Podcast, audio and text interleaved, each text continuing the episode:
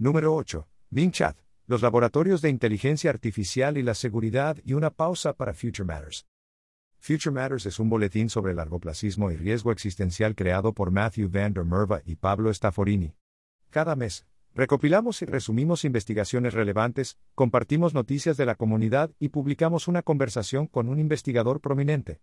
También puedes escucharnos en tu plataforma de podcast favorita. Un mensaje a nuestros lectores. En este número se cumple un año desde que empezamos Future Matters. Aprovechamos esta ocasión para reflexionar sobre el proyecto y decidir qué rumbo tomar a partir de ahora. Pronto compartiremos nuestras ideas acerca del futuro del boletín en un artículo aparte, e invitaremos a los lectores a que nos hagan llegar sus comentarios. Mientras tanto, interrumpiremos la publicación de nuevos números del boletín. Gracias por apoyarnos y leernos durante este último año. Novedades de la comunidad largoplacista hispanohablante. El sitio de Finn Morehouse sobre largoplacismo ha sido traducido íntegramente al español y está disponible en el dominio largoplacismo.com. Jorge Torres, Jaime Sevilla, Juan García, Mónica Ulloa, Claudette Salinas, Roberto Tinoco y Daniela Tiznado publicaron Hito Histórico, Ley de Gestión de Riesgos Catastróficos Globales en Estados Unidos. El Center for Effective Altruism publicó en su página de YouTube filmaciones de muchas de las charlas de X Latin America. Investigación destacada. Todo sobre Bing. Microsoft anunció recientemente una importante colaboración con OpenAI, véase Future Matters número 7, y lanzó una versión beta de un chatbot integrado en el motor de búsqueda Bing. Los informes de comportamientos extraños no tardaron en aparecer. Kevin Roos, un columnista de tecnología del New York Times, mantuvo una inquietante conversación en la que el chat de Bing le declaraba su amor y le describía fantasías violentas.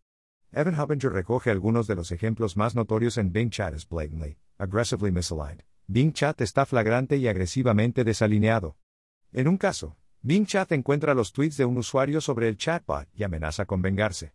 En los comentarios de Less Wrong, Warren especula sobre por qué Bing Chat muestra un comportamiento tan diferente al de ChatGPT a pesar de basarse aparentemente en un modelo muy similar.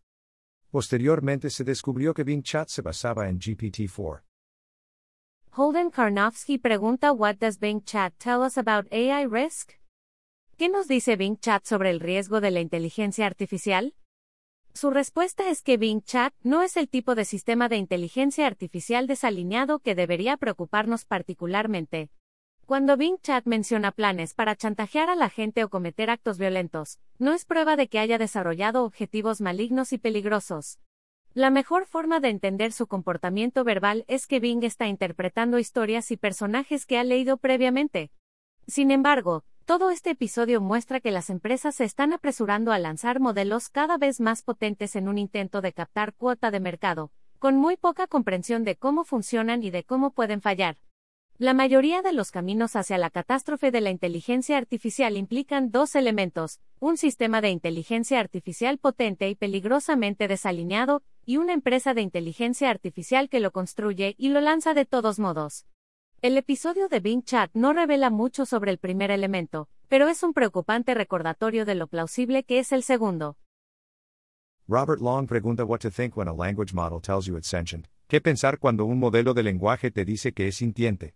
Cuando intentamos averiguar lo que pasa por la mente de otros seres humanos, solemos tomar sus declaraciones, por ejemplo, me duele algo, como una buena prueba de sus estados internos. Sin embargo, no deberíamos tomar las declaraciones de Bing Chat, por ejemplo, tengo miedo, al pie de la letra. No tenemos ninguna buena razón para pensar que son una guía fiable de la vida mental interior de Bing. Los modelos de lenguaje a gran escala son un poco como los loros. Si un loro dice soy sintiente, no es una buena prueba de que sea sintiente. De hecho, tenemos muchas otras pruebas de que los loros son sintientes. La cuestión de si los sistemas de inteligencia artificial actuales o futuros son sintientes es válida e importante, y Long confía en que podamos avanzar en el desarrollo de técnicas fiables para obtener información al respecto. Long fue entrevistado sobre la conciencia de la inteligencia artificial, junto con Nick Bostrom y David Chalmers, para el artículo de Kevin Collier What is Consciousness? ChatGPT and Advanced AI might define our answer. ¿Qué es la conciencia? ChatGPT y la inteligencia artificial avanzada podrían definir nuestra respuesta. ¿Cómo conciben la seguridad los principales laboratorios de inteligencia artificial? En las últimas semanas, hemos obtenido más información sobre cómo los principales laboratorios de inteligencia artificial están pensando sobre la seguridad y la alineación. Anthropic esboza sus principales puntos de vista sobre la seguridad de la inteligencia artificial. La empresa fue fundada en 2021 por un grupo de ex empleados de OpenAI, con una misión explícitamente centrada en la seguridad. Sus fundadores continúan teniendo dudas fundamentales sobre lo difícil que será alinear sistemas de inteligencia artificial muy potentes, podría resultar bastante fácil requerir un enorme esfuerzo científico y de ingeniería, o ser efectivamente imposible, en cuyo caso querríamos darnos cuenta de ello y ralentizar el desarrollo de la inteligencia artificial antes de que ocurra algo desastroso. Anthropic adopta un enfoque de portafolio para la investigación de la seguridad, persiguiendo múltiples líneas de ataque, con vistas a hacer contribuciones útiles, independientemente de lo difícil que resulte la tarea. OpenAI publicó Planning for AI and Beyond, Planificar para la Inteligencia Artificial General y más allá, escrito por su director ejecutivo, Sam Altman, que es una declaración de más alto nivel sobre el enfoque de la empresa respecto a la inteligencia artificial general. Nos ha gustado el comentario crítico de Scott Alexander.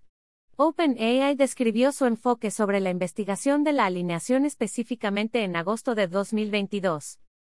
Victoria Krakovna compartió una presentación sobre cómo el equipo de alineación de DeepMind piensa sobre la seguridad de la inteligencia artificial. Nótese que esto no representa necesariamente las opiniones de DeepMind en su conjunto.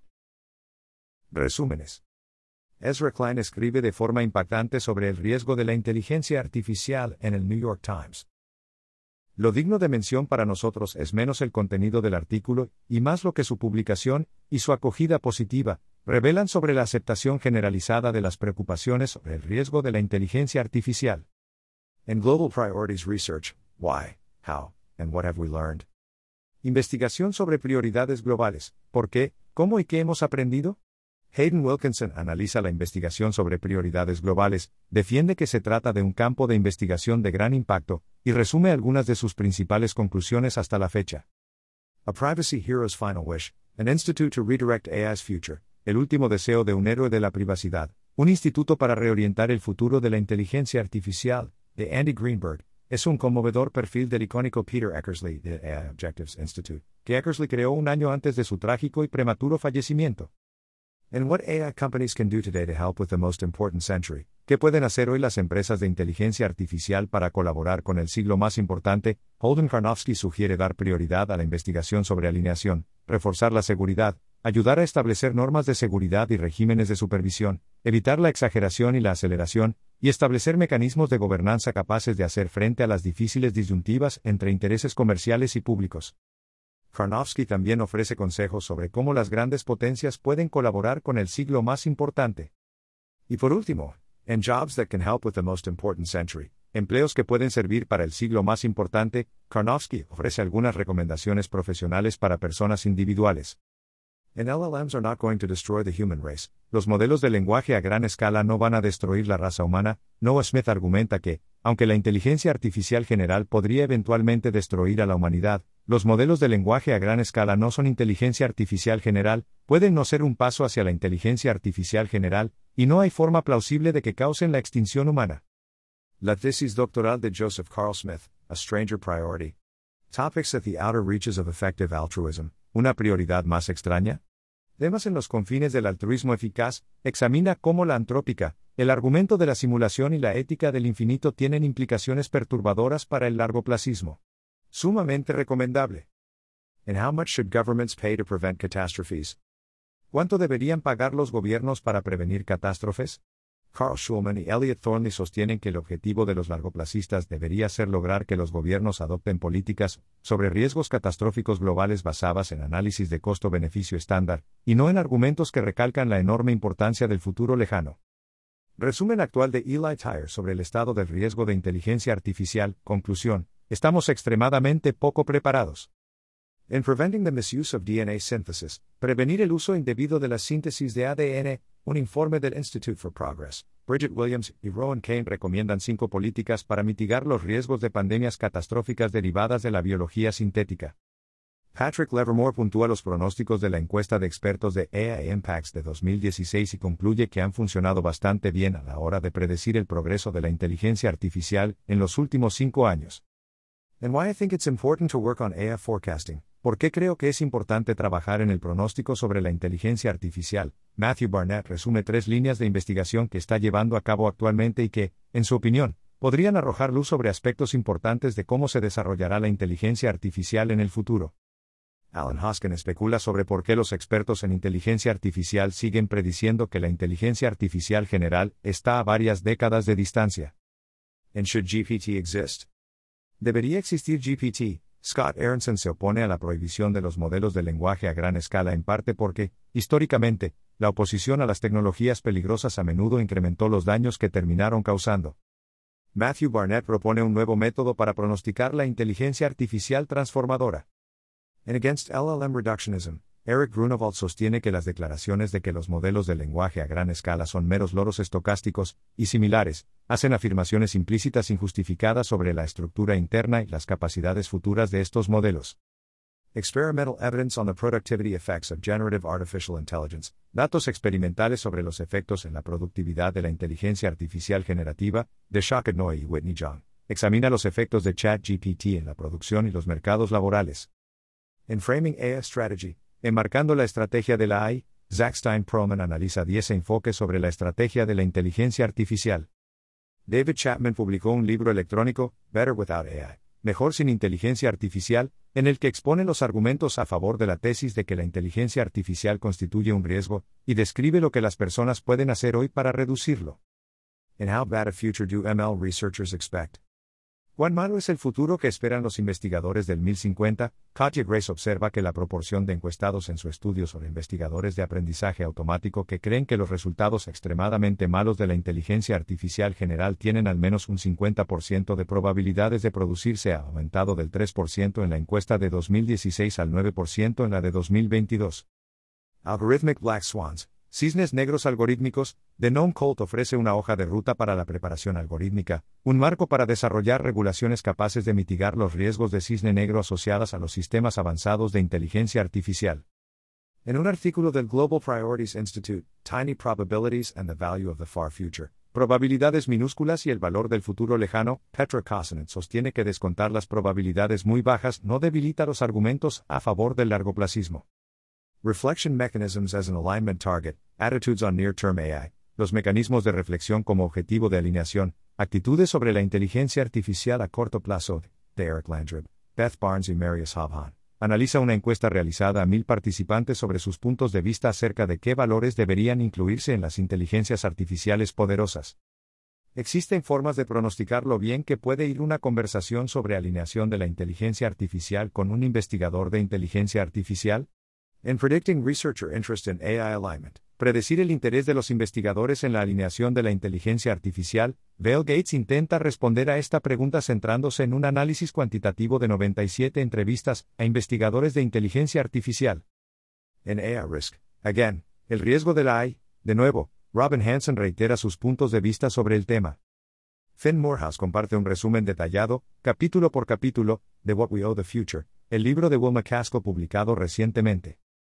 En Near-Term Motivation for AGI Alignment, motivación a corto plazo para la alineación de la inteligencia artificial general, Victoria Krakovna reitera la idea, expuesta anteriormente de diversas formas por Scott Alexander, Neil Nanda, Carl Schulman y Gregory Lewis, de que no hace falta ser largoplacista para preocuparse por la alineación de la inteligencia artificial. El Shallow Report on Nuclear War, informe somero sobre la guerra nuclear, de Joel Tan calcula que hacer lobby a favor de limitar los arsenales para mitigar la guerra nuclear tiene un valor marginal esperado de unos 33,4 años de vida ajustados por discapacidad por dólar, o una relación costo-eficacia unas 5.000 veces superior a la de las principales organizaciones benéficas de Give. Well. In the effectiveness of AI existential risk communication to the American and Dutch public, la eficacia de la comunicación del riesgo existencial de la inteligencia artificial entre el público estadounidense y holandés, Alexia Georgiades mide los cambios en la concienciación de los participantes sobre los riesgos de la inteligencia artificial general tras consumir diversas intervenciones mediáticas. Hay un resumen de este artículo escrito por Otto Barton. A windfall clause for CEO could worsen AI race dynamics. La cláusula de bonanza para los CE o podría empeorar las dinámicas de carrera armamentística de la inteligencia artificial, de Larks, argumenta que la propuesta de hacer que las empresas de inteligencia artificial prometan donar una gran fracción de los beneficios si llegan a ser extremadamente rentables beneficiará principalmente a la dirección de estas empresas y, por tanto, dará a sus directivos un incentivo para actuar con rapidez, agravando las dinámicas de carrera armamentística y, a su vez, incrementando el riesgo existencial. And what should be kept off limits in a virology lab? ¿Qué debe mantenerse fuera de los límites en un laboratorio de virología?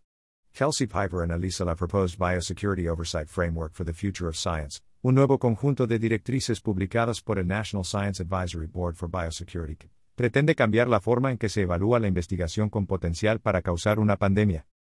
How to reuse the Operation Warp Speed model. Cómo reutilizar el modelo de la Operación Warp Speed, de Ariel de sostiene que el exitoso modelo de colaboración público-privada de la Operación Warp Speed podría reutilizarse para poner en marcha una vacuna universal contra el coronavirus o la gripe, o la construcción de una red eléctrica resistente. Elika Somani comparte algunos consejos sobre la comunicación en torno a la comunidad de políticas de bioseguridad. Nuestra Agenda Común, un informe de las Naciones Unidas publicado a finales de 2021, proponía que los estados emitieran una declaración sobre las generaciones futuras. En toward a declaration on future generations, hacia una declaración sobre las generaciones futuras, Thomas Hale, Finn Morehouse, Toby Ord y Anne-Marie Slaughter estudian cómo debería plantearse dicha declaración y qué debería incluir. En technological developments that could increase risks from nuclear weapons, desarrollos tecnológicos que podrían incrementar los riesgos derivados de las armas nucleares, Michael Ard y Will Aldred exploran algunos desarrollos tecnológicos que podrían ocurrir e incrementar los riesgos derivados de las armas nucleares, especialmente los riesgos para el futuro de la humanidad a largo plazo. Call me, maybe. Hotlines and Global Catastrophic Risk, llámame, tal vez. Hotlines y Riesgo Catastrófico Global, de Christian Roll una investigación somera de Founders Pledge analiza la eficacia de los enlaces de comunicación directa entre estados como intervención para mitigar los riesgos catastróficos globales. En The Open Agency Model, el modelo de agencia abierta, Eric Drexler propone un marco de agencia abierta como modelo adecuado para modelar las capacidades futuras de la inteligencia artificial, en contraste con el marco de agente unitario que, según el autor, suele presuponerse en las investigaciones sobre la alineación de la inteligencia artificial. Riley Harris resume dos artículos del Global Priorities Institute, Long-Termist Institutional Reform, la reforma institucional largoplacista, de Tyler John y William McCaskill, y Are We Living at the Hinge of History? ¿Estamos viviendo en la bisagra de la historia? De McCaskill. El artículo de Juan Cambeiro What Comes After COVID? ¿Qué viene después de COVID? Presenta algunos pronósticos bien razonados sobre el riesgo de pandemia. Cambeiro asigna un 19% de probabilidades a otra pandemia que cause la muerte de más de 20 millones de personas en la próxima década y, en caso de que esto ocurra, las causas más probables son un virus de la gripe, 50%, u otro coronavirus, 30%. Novedades. OpenAI anunció el lanzamiento de GPT-4, un gran modelo multimodal, con los mejores resultados de nuestra historia en capacidades y alineación. Véase la discusión en Les. Wrong. El modelo se ha puesto a disposición a través de la interfaz ChatGPT para usuarios pagos. OpenAI compartió una primera versión con el Alignment Research Center de Paul Cristiano para evaluar los riesgos de un comportamiento de búsqueda de poder, especialmente centrado en su capacidad para replicarse de forma autónoma y acumular recursos. Detallado en el artículo adjunto. Google invirtió 300 millones de dólares en Anthropic. Holden Karnofsky se toma una licencia de Open Philanthropy para trabajar en la seguridad de la inteligencia artificial. Holden tiene previsto trabajar en la evaluación y supervisión por terceros de los laboratorios de inteligencia artificial. Alexander Berger pasa de codirector general a director general. Según una encuesta de Monmouth, al 55% de los estadounidenses les preocupa que la inteligencia artificial constituya un riesgo existencial, Solo el 9% cree que la inteligencia artificial hará más bien que mal. The Elders, la organización de líderes mundiales fundada por Nelson Mandela, anunció un nuevo enfoque en la reducción del riesgo existencial. Putin suspendió la participación de Rusia en el nuevo Tratado de Control de Armamento START. Estados Unidos publicó una declaración sobre el uso responsable de la inteligencia artificial militar. El Fondo Mundial asignó 320 millones de dólares adicionales para apoyar la respuesta inmediata a la COVID-19 y una preparación para las pandemias más extensa. Recientemente se inauguró en San Francisco un museo de la desalineación, que imagina un mundo postapocalíptico en el que la inteligencia artificial general ha destruido la mayor parte de la humanidad. Oportunidades. Open Philanthropy anunció un concurso para identificar consideraciones novedosas con potencial para influir en sus puntos de vista sobre los plazos y el riesgo de la inteligencia artificial. Se repartirá un total de 225.000 dólares en premios entre las seis propuestas ganadoras. El Center for Long-Term Resilience está contratando a un asesor en políticas de inteligencia artificial. El plazo de presentación de solicitudes finaliza el 2 de abril. Presenta tu candidatura ahora. Están abiertas las candidaturas para New European Voices on Existential Risk, Never, un proyecto que pretende atraer talento e ideas de toda Europa sobre cuestiones relacionadas con las armas nucleares, el cambio climático, la bioseguridad y la inteligencia artificial maligna. Presenta tu candidatura ahora. Sam Bowman tiene previsto contratar al menos a un investigador postdoctoral asociado o científico investigador para comenzar entre marzo y septiembre de 2023 en alineación de modelos lingüísticos. Presenta tu candidatura ahora.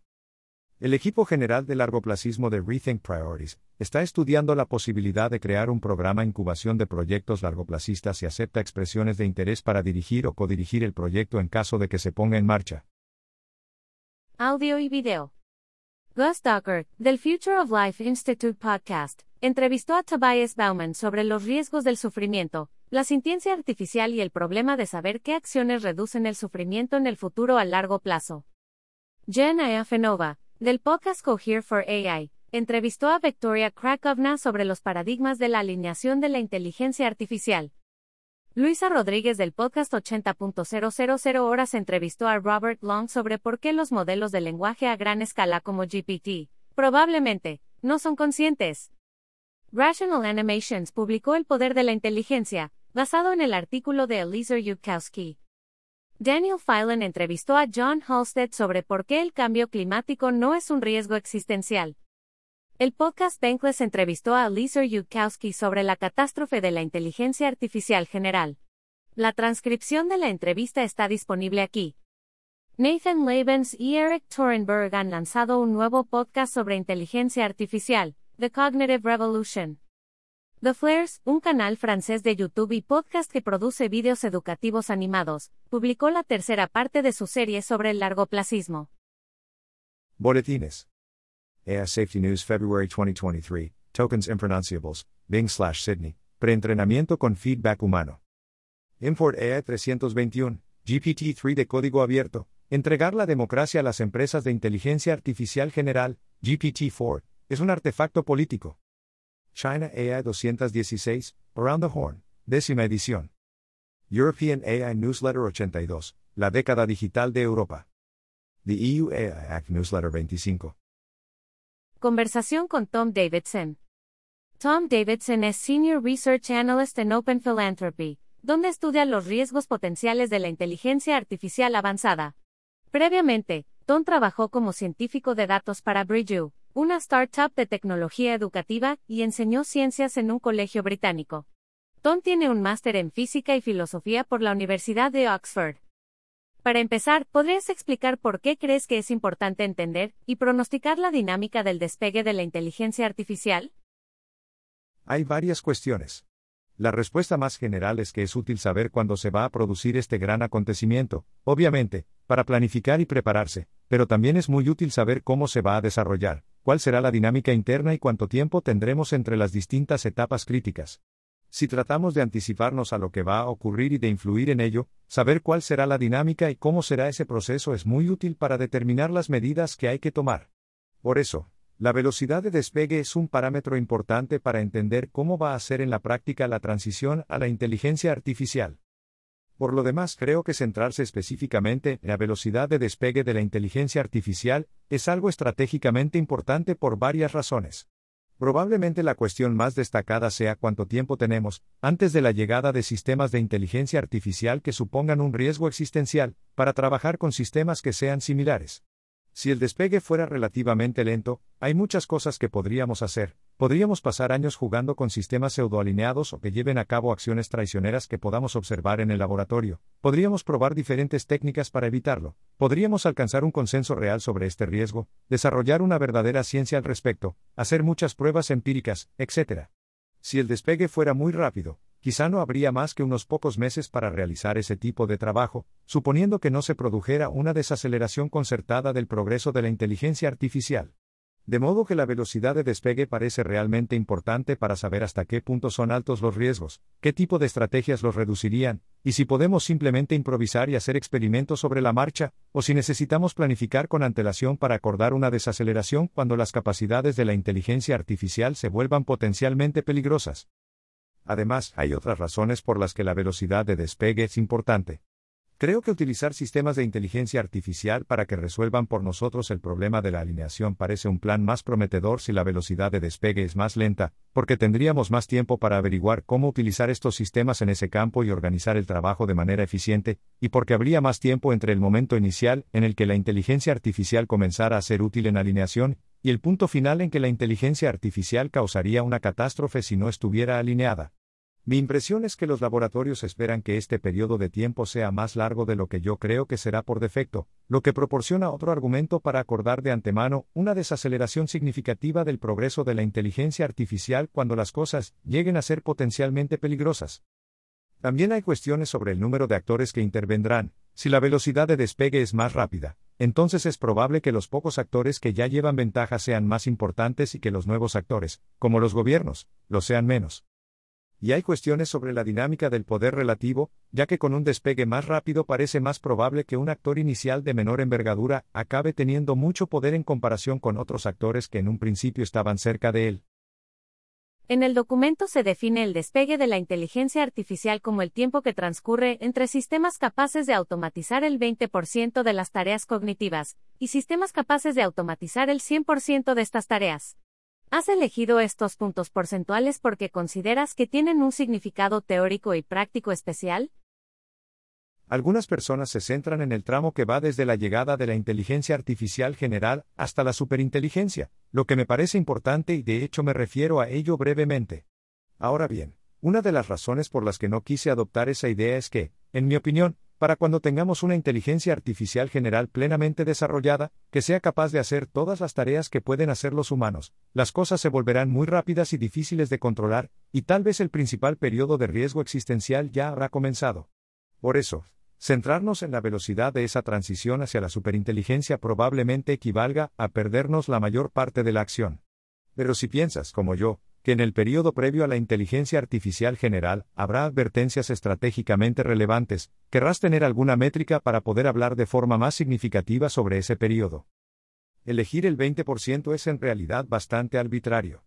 Yo quería algo más que una inteligencia artificial que hiciera unos pocos trucos, como la inteligencia artificial capaz de conducir automóviles y de automatizar otras cosas similares. Quería que fuera una parte lo suficientemente grande de la economía como para que incluyera varias grandes victorias, que tuviera un impacto claramente generalizado en el mundo, y que atrajera la atención de los grandes actores sobre la potencial importancia económica y estratégica de la inteligencia artificial. Por eso quería que el punto de partida estuviera por encima del 5%. Pero no quería proponer una fase tan avanzada que la mayor parte de la acción ya hubiera ocurrido, y tal vez ya estuviéramos en pleno periodo de riesgo existencial, con las cosas completamente fuera de control. Si hubiera elegido un punto de partida en el que la inteligencia artificial pudiera hacer el 50% o el 70% de todas las tareas económicas, quizá igualmente correríamos el riesgo de que fuera demasiado tarde. De modo que el 20% fue un compromiso entre estas dos consideraciones. Intenté elegir un número que fuera lo suficientemente alto como para que la inteligencia artificial constituyera un fenómeno realmente significativo y bastante general, pero que no fuera tan alto como para que el periodo de riesgo existencial ya hubiera comenzado. Admito que si estamos en un mundo de plazos bastante largos, y no llegamos al punto de automatización del 20% antes de los próximos 20 o 30 años, entonces es posible que el umbral del 20% no se perciba como un gran avance en el campo, porque podría parecer una simple continuación del progreso tecnológico normal, a un ritmo del 1% anual. Según creo, esto es una limitación y no he encontrado una buena forma de elegir sin ambigüedad un punto de partida. Pero como considero que los plazos serán más cortos, el 20% me parece una buena métrica. Vemos que distingues entre el despegue de las capacidades y el despegue del impacto. ¿Podrías explicar estos conceptos y las razones para analizarlos por separado? Por supuesto. La velocidad de despegue de las capacidades se refiere básicamente a la rapidez con la que mejoran las capacidades de la inteligencia artificial a medida que nos acercamos a la inteligencia artificial de nivel humano y la superamos. Por ejemplo, si la inteligencia artificial más avanzada que tuviéramos fuera la inteligencia de los insectos primero, la inteligencia humana al año siguiente y la superinteligencia un mes más tarde, el despegue de las capacidades sería muy rápido. Pero puede que no hayas utilizado tu inteligencia artificial en el mundo real, por lo que no habrá tenido ningún impacto en el mundo durante ese tiempo. El despegue de las capacidades se centra en lo avanzada y capaz que es la inteligencia artificial, al margen de si realmente la utilizas. Por otro lado, la velocidad de despegue del impacto se refiere al efecto real de la inteligencia artificial en el mundo real.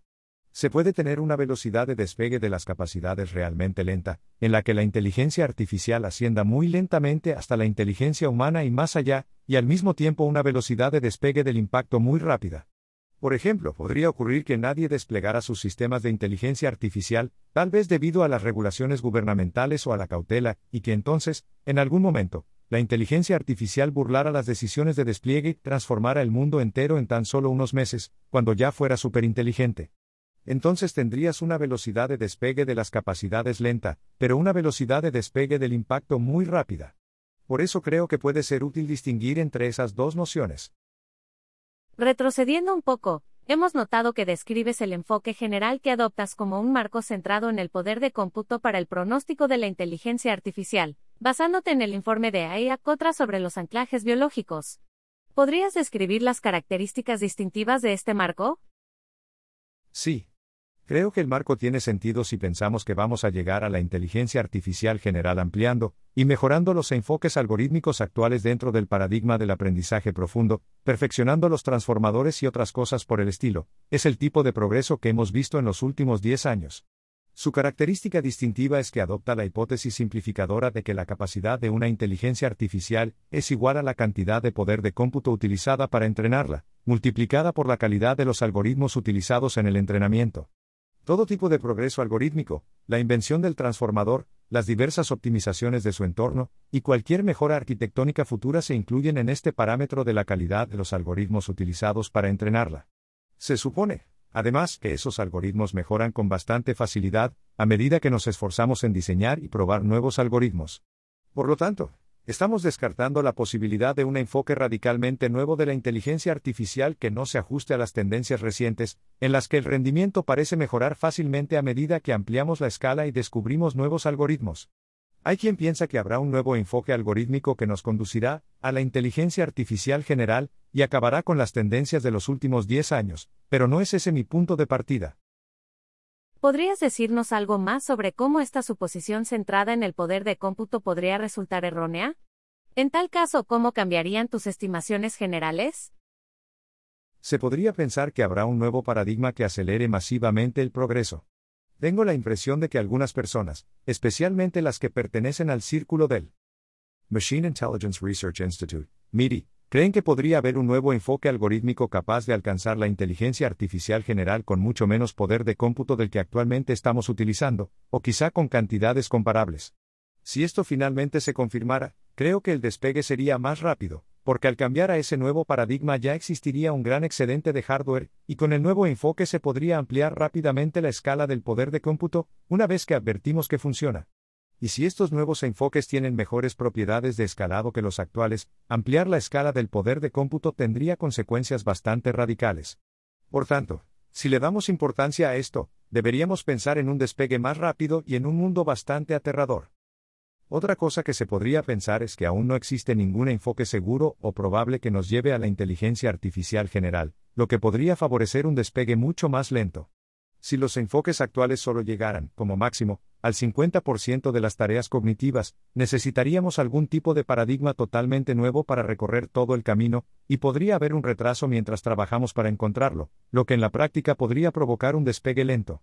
De modo que es difícil decir cuál sería la dinámica una vez que descubriéramos ese nuevo paradigma, se puede imaginar un despegue rápido o lento. Pero en cualquier caso, habría una pausa antes de encontrar ese nuevo paradigma, que, según algunas formas de medir el despegue, lo volvería más lento. No estoy seguro de que el conjunto de los enfoques actuales nos permita llegar hasta allí, lo cual me inclina a pensar que el despegue sería más lento. Así pues, la incertidumbre sobre esta suposición centrada en el poder de cómputo apunta en ambas direcciones. Hace que un despegue muy rápido y un despegue muy lento sean más probables de lo que mi marco predice. Sin embargo, en general, personalmente me inclino por un despegue más rápido, porque encuentro más plausible la idea de que haya un nuevo tipo de enfoque que nos haga avanzar más rápido, o que tenga mejores propiedades de escalado, o bien que haya alguna otra discontinuidad que el marco centrado en el poder de cómputo ignore. Para mí, esa incertidumbre favorece en general un despegue más rápido, pero sin duda aumenta las probabilidades en ambas direcciones. Dentro de este marco centrado en el poder de cómputo hay un intento de estimar dos cantidades. En primer lugar, la distancia de las capacidades que hay que recorrer durante el despegue, y en segundo lugar, la velocidad con la que se adquirirán esas capacidades. Con respecto a la primera, ¿en qué evidencia se basan tus estimaciones de la brecha de flop efectiva? La brecha de flop efectiva indica la cantidad adicional de poder de cómputo de entrenamiento efectivo, es decir, Poder de cómputo físico multiplicado por la calidad de los algoritmos de entrenamiento, que necesitamos para entrenar a la inteligencia artificial general en comparación con la inteligencia artificial capaz de automatizar, como máximo, el 20% de la economía. Con respecto a esta cuestión hay varios tipos de evidencia, pero por desgracia ninguno de ellos es demasiado sólido. Creo que hay una gran dosis de incertidumbre en relación con este parámetro, pero hay algunas cosas que llevan a pensar que la brecha de flop efectiva es pequeña. Por ejemplo, Parece que el tamaño del cerebro tiene un efecto bastante notable en la capacidad cognitiva. El tamaño del cerebro humano difiere en más o menos 10% en cada dirección, de modo que es posible observar diferentes medidas de capacidad cognitiva que varían en función del tamaño del cerebro. Las diferencias no son abismales, pero si aumentamos la escala e imaginamos un cerebro tres o diez veces más grande, y extrapolamos esas diferencias en capacidad cognitiva, parece plausible que sean lo suficientemente grandes como para cruzar completamente la brecha de flop efectiva. Esto sugiere que aumentar el poder de cómputo de entrenamiento eficaz entre 10 y 100 veces podría ser suficiente para cruzar completamente la brecha, si el proceso de escalado de la inteligencia artificial fuera comparable a lo que ocurriría con la inteligencia humana y el aumento del tamaño del cerebro. Y hay razones para pensar que la inteligencia artificial podría ampliar su escala aún más rápido, porque es posible aumentar la cantidad de datos que obtienen estos sistemas a medida que aumentamos el tamaño del cerebro, algo que no ocurre con los seres humanos y se obtiene una conclusión similar si se hacen analogías aún más forzadas con humanos y con otros animales. Si se compara el tamaño del cerebro humano con el de los chimpancés, la diferencia no es tan grande, pero cualitativamente parece haber una gran diferencia en cuanto a inteligencia. Una vez más, esto sugiere que podría bastar con un par de órdenes de magnitud más de poder de cómputo efectivo para lograr un cambio realmente importante si, como hemos dicho, el proceso de escalado de la inteligencia artificial en función del tamaño del modelo fuera análogo al proceso de escalado de la inteligencia de los chimpancés en función del tamaño de su cerebro. Hay otro argumento, más sutil, para pensar que la brecha de dificultad podría ser bastante estrecha. El argumento básico es que, históricamente, la forma en que hemos automatizado, digamos, el 20% o el 30% de nuestros flujos de trabajo ha sido consiguiendo tecnologías bastante rudimentarias y limitadas para llevar a cabo la automatización, y luego reorganizando nuestros flujos de trabajo de manera acorde. Por ejemplo, antes se hacía todo el trabajo de oficina guardando montones de papeles y ahora con un portátil se puede utilizar la base de datos digital para sustituir el papel y automatizar todo eso, lo que ahorra mucho tiempo. Pero tuvieron que pasar décadas para que la gente consiguiera integrar esta automatización en sus flujos de trabajo, cambiando todos los demás aspectos de sus procesos, hasta alcanzar un punto en el que todo el mundo utiliza portátiles en lugar de papel y bolígrafo para todo. Se necesita mucho tiempo. Sí, como sugieren algunos de estos otros argumentos, puede haber una transición bastante rápida desde la inteligencia artificial que no sea capaz de hacer el 20% del trabajo cognitivo a la que sea capaz de hacer el 100%, si tal cosa va a ocurrir en 5 o 10 años, entonces simplemente no habrá tiempo para hacer lo que hacemos normalmente, reorganizar los flujos de trabajo para permitir una automatización parcial. Tal vez algunos sistemas de inteligencia artificial podrían automatizar el 20% del flujo de trabajo si se dispusiera de un par de décadas para integrarlos, tal vez. ChatGPT sea así, tal vez podría crear decenas de billones de dólares en valor económico si toda la economía se orientara en torno a esta tecnología, lo que llevaría dos décadas. Pero de hecho, si solo van a pasar 10 años antes de que desarrollemos algo como la inteligencia artificial general, entonces simplemente no hay tiempo para que ChatGPT lleve a cabo esa automatización en la práctica. De modo que, en realidad, la inteligencia artificial estará muy avanzada antes de ser capaz de automatizar el 20% del flujo de trabajo sin que tengamos que pasar mucho tiempo reorganizando todo en torno a ella. Por lo tanto, cuando sea capaz de automatizar el 20% del trabajo con un esfuerzo mínimo de nuestra parte, no estará demasiado lejos de poder automatizarlo todo. Y eso podría ser una buena razón para pensar que cuando la inteligencia artificial esté teniendo impactos realmente notables y significativos en los flujos de trabajo de la gente, en realidad estará sorprendentemente cerca del punto en el que sea capaz de automatizar casi por completo sus flujos de trabajo. Esos son para mí algunos de los argumentos más fuertes a favor de una brecha de flop efectiva estrecha. El principal argumento a favor de una brecha mayor, en mi opinión, es que hay una gran variedad de tareas en la economía, incluso en investigación y desarrollo de inteligencia artificial, aunque en menor medida, que presentan muchas dimensiones diferentes, como el horizonte temporal en el que se realizan, la cantidad de contexto social que requieren, el grado de repetibilidad, la importancia de cometer un error, etc. Esas diferencias implican que la inteligencia artificial podría ser mucho más adecuada para automatizar algunas de esas tareas que otras, en función de su similitud con el objetivo de entrenamiento de la inteligencia artificial, de lo costoso que resulte afinar la inteligencia artificial en horizontes de esa longitud, y de la cantidad de datos de entrenamiento que tengamos para la tarea.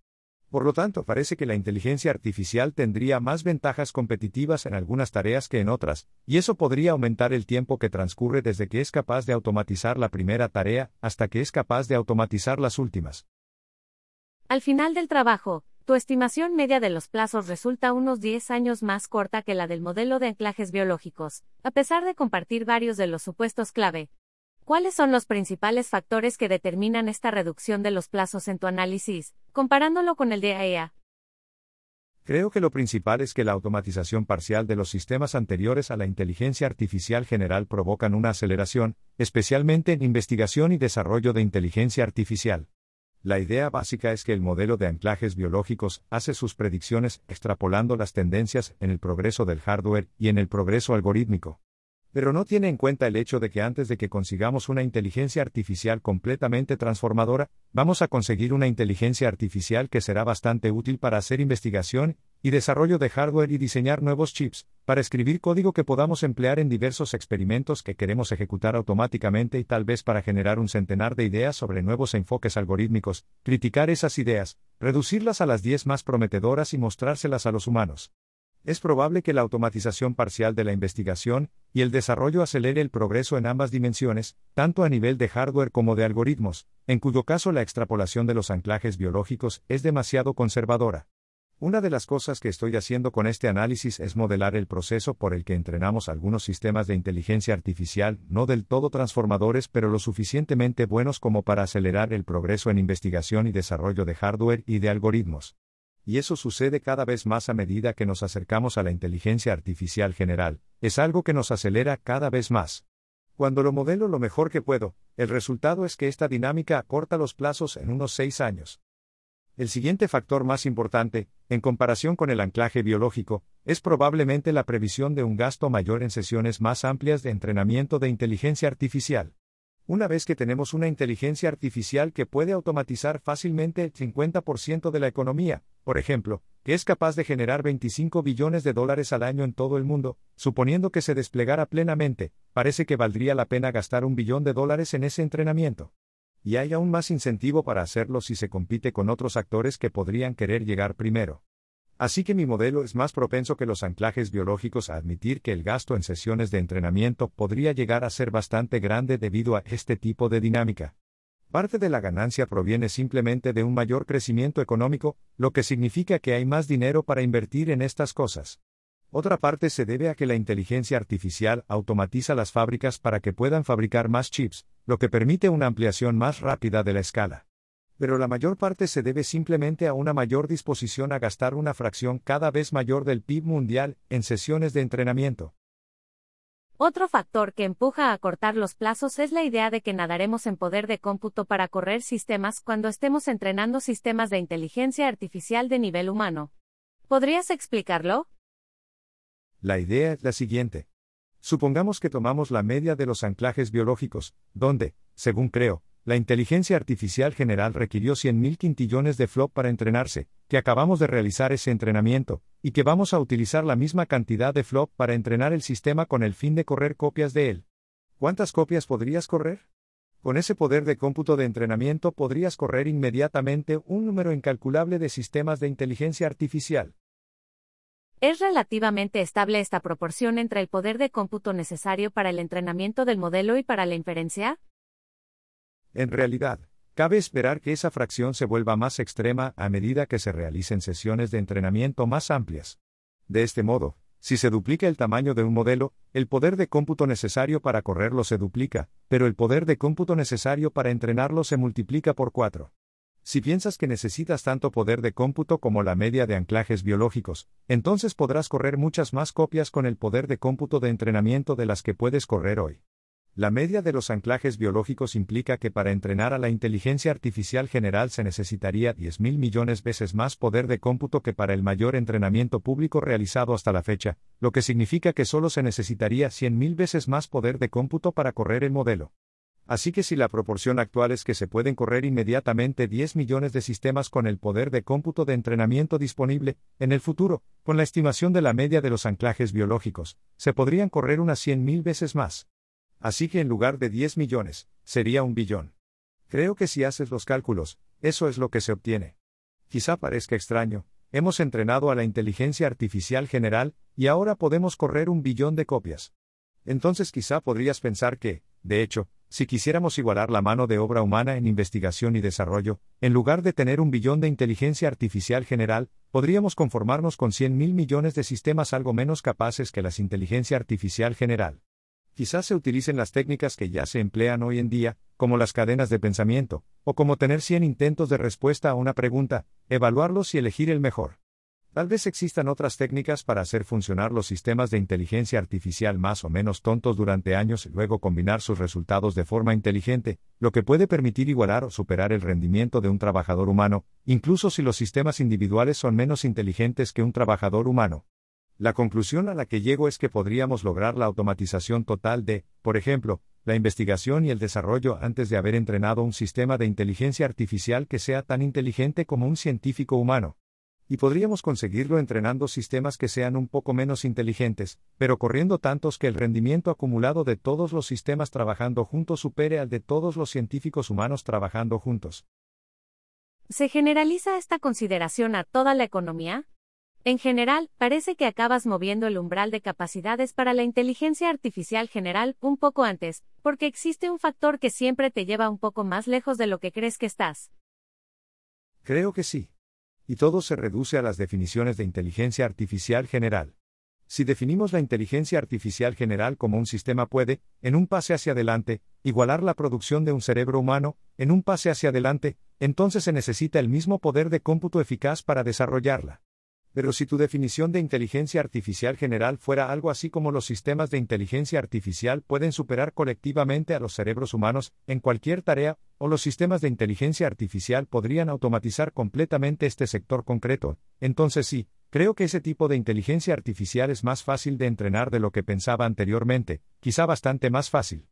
Lo interesante de esto es que es un argumento muy sólido, si se cree que los anclajes biológicos tienen requisitos de entrenamiento medios, y es un argumento menos sólido, si se tienen requisitos de entrenamiento mucho menores, porque entonces el exceso de poder de cómputo para correr sistemas es menor.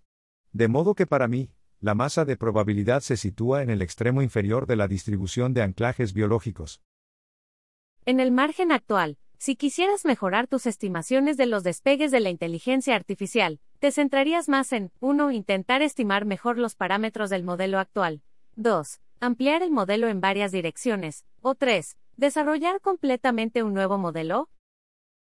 Lo que más me interesa es intentar comprender en qué medida el progreso algorítmico está impulsado por el trabajo cognitivo, generar perspectivas y pensar en cómo encajan los algoritmos en las arquitecturas, frente a la mera experimentación bruta. Esto es muy importante en las últimas fases del despegue, en las que si todo depende de las mejores ideas actuales, si extrapolamos esto, veremos que el progreso algorítmico será muy rápido a medida que nos acerquemos a la automatización total de la inteligencia artificial, ya que habrá un gran trabajo cognitivo por parte de la inteligencia artificial. Mientras que si piensas que todo es cuestión de experimentos, entonces el progreso no puede ser tan rápido porque la automatización de la inteligencia artificial aumenta inmediatamente la cantidad de poder de cómputo físico al que tienes acceso, y es un poco más difícil aumentarlo rápidamente. Esto nos lleva a la cuestión del tiempo desde la automatización casi total hasta la superinteligencia, que creo que es algo que no se ha explorado lo suficiente en el informe actual. Gracias, Tom.